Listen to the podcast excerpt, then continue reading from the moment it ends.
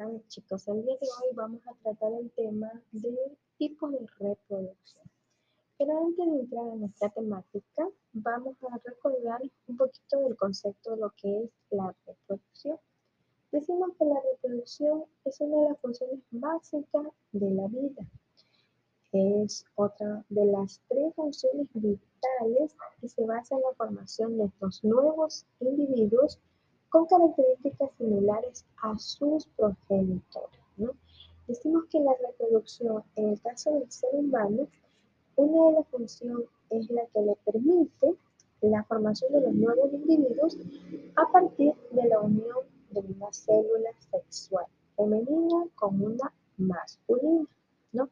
Entonces, hasta aquí hemos marcado y recordado el concepto de lo que es la reproducción. Entonces, tomando en consideración el concepto de la reproducción, nos dice que es una función básica de la vida, ¿no? Es decir, que trata sobre la reproducir nuevos individuos, ¿no? Entonces, ahora sí, con, recordando con ese tema, vamos a analizar entonces ahora sí el tema del día de hoy, que es sobre los tipos de reproducción. Dentro de los tipos de reproducción, vamos a analizar dos tipos de reproducción, reproducción asexual y la reproducción sexual. Entonces, vamos a ver primero, con mucha atención, para la reproducción asexual. ¿Qué nos dice este tipo de reproducción? ¿Cómo se forma esta reproducción asexual? Nos dice que la reproducción asexual eh, interviene un solo progenitor, es quien nos da origen a descendientes genéticamente idénticos a él. Por lo general, quienes presentan esta reproducción asexual tienen la capacidad de reproducir descendencias idénticas en grandes cantidades. Dentro de ellas podemos poner un ejemplo como son las bacterias. Las bacterias son aquellas que no necesitan de otro de otro este, ADN o de otro material genético para su reproducción. ¿Por qué? Porque se dicen que se reproducen instantáneamente, se reproducen por sí solas, ¿ya? tienen una, una descendencia muy amplia en su reproducción. Entonces, ahora analicemos lo que es la reproducción sexual. ¿Qué nos dice este tipo de reproducción? Eh, ¿Qué consiste en la, en, la generación de organismos similares a los progenitores. En este proceso dice que la, requiere la producción de gametos que al unirse en el proceso de la fecundación forman un individuo diferente con una nueva combinación de ADN.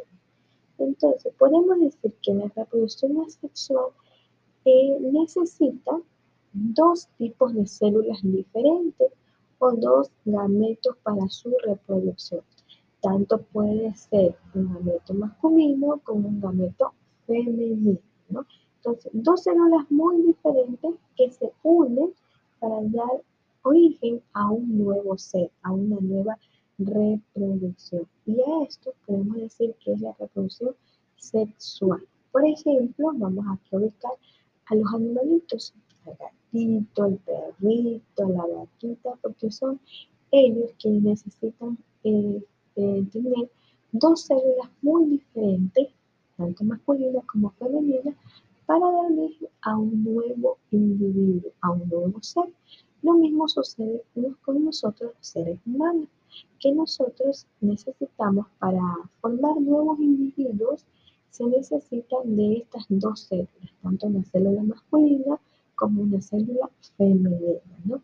Y en la unión de esas dos células se forma un nuevo ser o un nuevo individuo. Entonces, que nos quede bien claro cuándo es una reproducción asexual y cuándo es una reproducción sexual.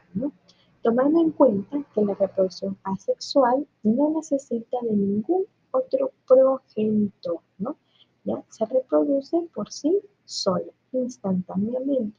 Descendencias idénticas. En cambio, la sexual sí necesita dos células para su fecundación o para su reproducción en un nuevo individuo. Entonces, analicemos el temita en la casa, recordemos los dos tipos de reproducción que hemos analizado el día de hoy, tanto la sexual como la asexual.